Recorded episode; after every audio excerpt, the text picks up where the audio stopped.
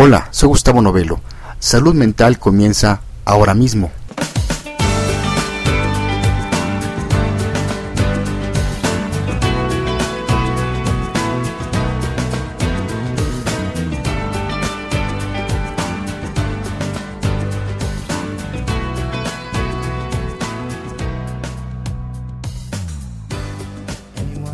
Te doy la bienvenida al episodio de Salud Mental número 56.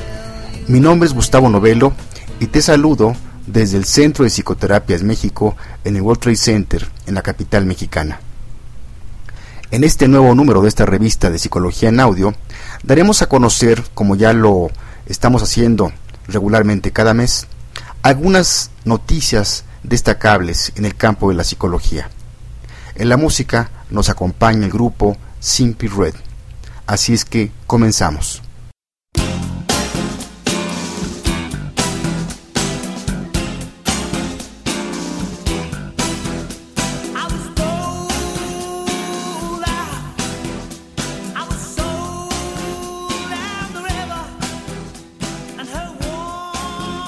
Pues bien, comenzaremos diciendo que este 9 de agosto apareció una nota de la Academia Americana de Dermatología que indica cómo el manejo del estrés mejora las condiciones de la piel. La nota que también señala que las nuevas investigaciones subrayan la relación multifacética entre nuestras emociones y enfermedades de la piel. Los expertos dicen que un ciclo se puede desarrollar en el que el estrés desencadena enfermedades de la piel y luego esta condición conduce a más estrés. Estos efectos pueden ser recibidos por cualquier persona con una enfermedad crónica, como inflamaciones en la piel, como lo que es la psoriasis o el acné, condiciones que a menudo brotan cuando una persona está bajo estrés. La conexión de la piel con la psique fue el tema de una presentación en la Academia Americana de Dermatología este verano. El dermatólogo y psicólogo clínico Richard G. Fry discutió el valor de la incorporación de diversas técnicas del manejo del estrés en un régimen de tratamiento dermatológico. Él cree que el enfoque combinado puede ayudar a pacientes con enfermedades de la piel a que se sientan mejor física y emocionalmente en términos de cómo el estrés puede agravar o incluso iniciar una condición de la piel, estamos hablando de sufrimiento, como los sentimientos de ira, ansiedad, depresión o tensión, y cómo estos estados emocionales se traducen en problemas psicológicos, comentó el investigador. El estrés provoca distintos cambios biológicos en el cuerpo, causado por la piel que la piel libere sustancias químicas llamadas neuropépticos. Los neuropépticos pueden crear una sensación de inflamación e incomodidad en la piel, como entumecimiento, comezón, sensibilidad u hormigueo. Hasta hace poco se pensaba que la, los neuropépticos solo se quedaban en la piel cuando eran liberados, dijo Freud, pero ahora sabemos que viajan hacia el cerebro y en definitiva incrementan la recaptación de los neurotransmisores, lo que significa que el estrés agota las sustancias químicas que regulan nuestras emociones, tales como la serotonina, la neuropinefrina y la dopamina. Para ayudar a, los pacientes a combatir el estrés que agrava las condiciones de la piel, Frey recomienda que la estrategia de manejo del estrés se utilice junto con las terapias tradicionales dermatológicas. Estas estrategias incluyen la psicoterapia, la terapia cognitivo-conductual, la meditación, la hipnosis, el tai chi, la yoga, los antidepresivos y bloqueadores beta. Frey también señaló que el manejo del estrés hace que los pacientes se sientan más capacitados y en control, lo que puede hacerlos más propensos a cumplir con un plan de tratamiento para su enfermedad de la piel y ver mejoras, concluyó este en esta nota.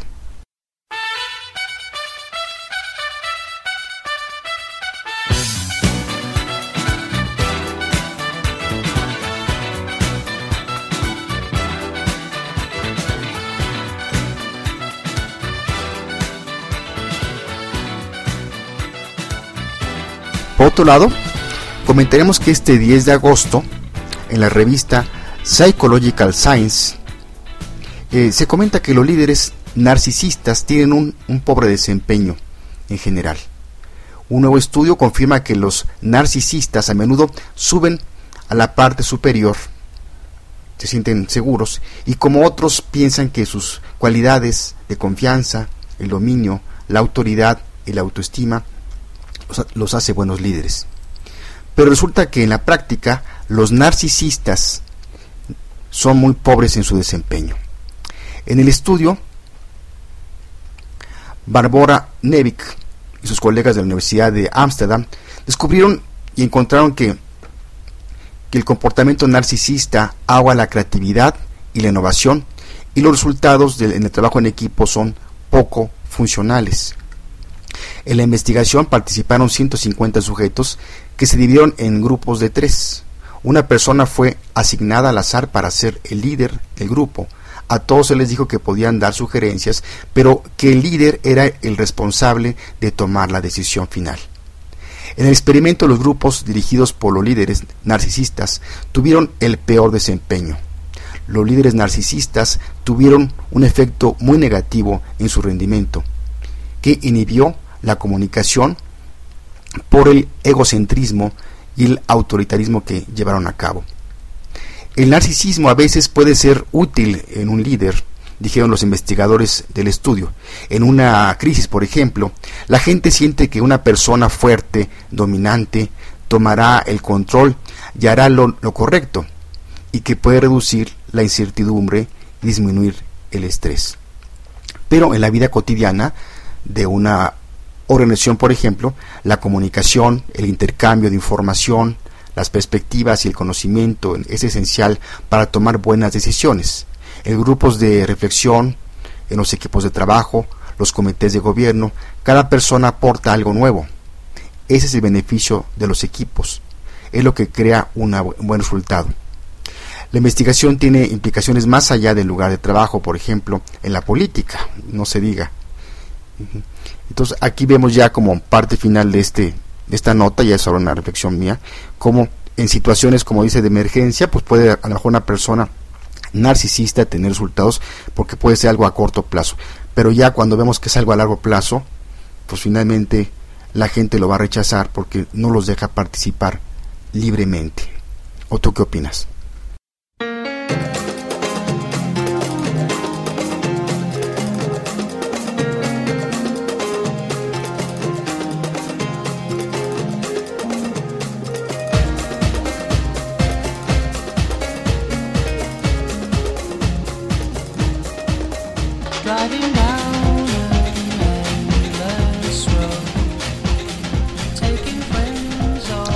12 de agosto se dio a conocer los resultados de una investigación aparecida en la revista Molecular Psychiatry que estudió con más detalle el vínculo genético con la inteligencia humana.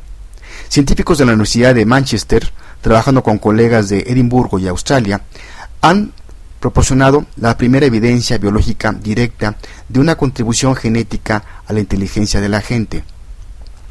Estudios previos con gemelos eh, sugieren que existe una importancia contribución genética a las habilidades de pensamiento, pero este nuevo estudio es el primero en encontrar una contribución genética en las pruebas de ADN.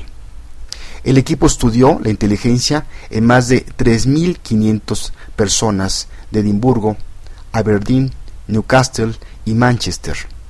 Los investigadores de estudio encontraron que las diferencias entre el 40 y al 50% de la gente estudiada, que estaba estudiada podrían deberse a las diferencias genéticas. El estudio examinó también eh, a más de medio millón de marcadores genéticos de cada persona en el estudio. Los nuevos hallazgos han sido posibles mediante un nuevo tipo de análisis inventado por el profesor Peter Bischer y sus colegas de Brisbane, así como los hallazgos de investigadores de Escocia, Inglaterra, donde comprobaron resultados de un grupo separado de personas procedentes de Noruega. El doctor Pendleton, quien dirigió el, equipo de Manchester en el Centro de Investigaciones Genómicas Integradas, dijo, esta es la primera investigación que examina la inteligencia de los adultos mayores sanos y mediante una encuesta genética completa donde hemos sido capaces de mostrar una contribución genética importante en nuestra capacidad de pensar. El estudio confirma las conclusiones anteriores de investigaciones con los gemelos. Sin embargo, la, investigación no puede demostrar que los genes estaban o no estaban contribuyendo a la capacidad cognitiva. El trabajo demuestra que el número de genes involucrados en la inteligencia es grande, que es similar a otros rasgos humanos, tales como la altura. Los investigadores del estudio comentan que pueden utilizar los resultados para comprender mejor cómo estos genes interactúan entre sí y el medio ambiente, que tiene una contribución igualmente significativa. Los científicos van a llevar adelante este trabajo para encontrar los mecanismos biológicos que podrían mantener nuestras habilidades intelectuales y bienestar en la vejez. Hasta aquí esta nota.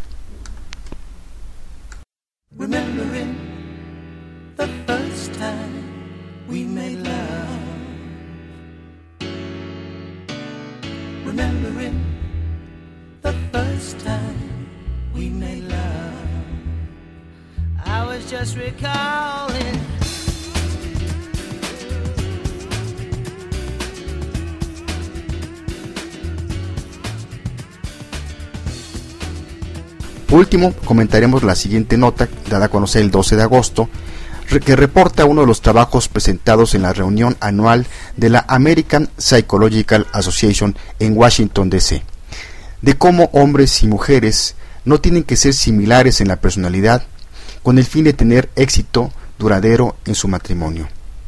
El estudio reportado incluyó eh, parejas que habían estado casadas durante al menos 40 años, donde se encontró que ni la personalidad ni las similitudes parecen afectar lo feliz que las parejas estaban. Los resultados también van en contra de lo que intuitivamente se podría esperar, dijo el investigador Frederick Coolidge, un psicólogo de la Universidad de Colorado. Pero Coolidge sospecha que la necesidad evolutiva de relacionarse con alguien puede estar por sobre todo lo que son las incongruencias en la personalidad.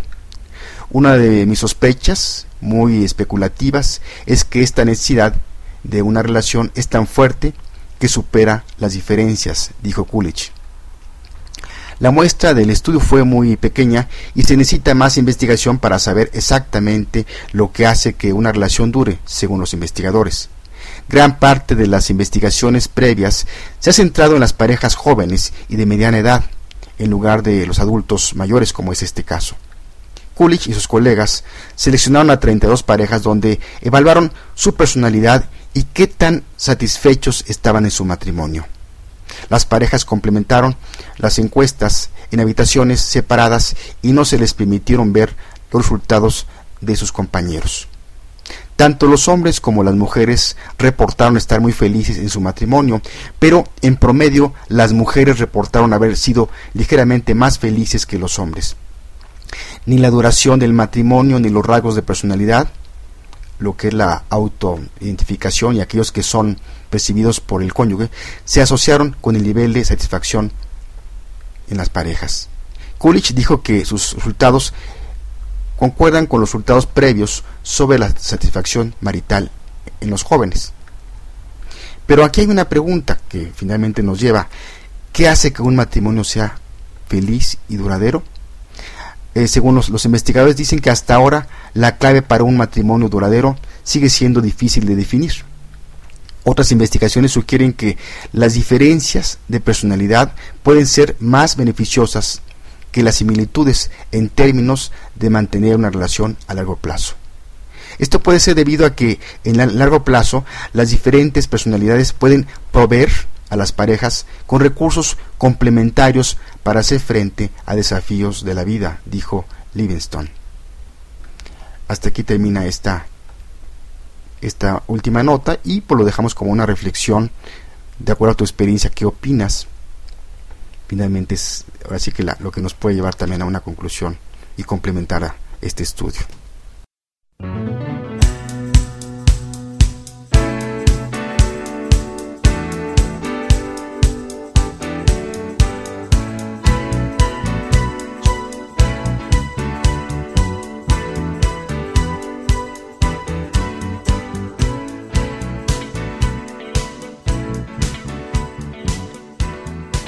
Llegamos al final de este episodio número 56. No sin antes decirte que nos puedes escribir o tener más información sobre el tema tratado en esta ocasión o los temas anteriores entrando a nuestro portal www.psicoterapias.mx o en www.poderato.com diagonal salud mental. Te dejo con la canción Jericho con el grupo Simple Red. Como un dato complementario te puedo decir que Simple Red es un grupo musical británico.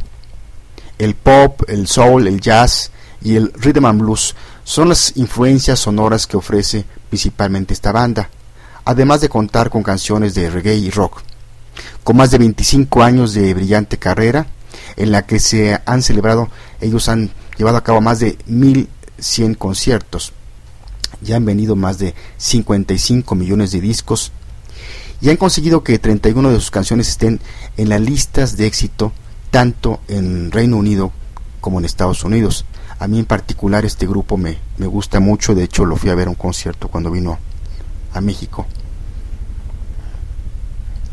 Bien, pues me, me despido de ti desde el Centro de Psicoterapias México en el World Trade Center en la capital mexicana. Gracias por escucharme, soy Gustavo Novelo, te espero en el próximo episodio de Salud Mental. Hasta entonces.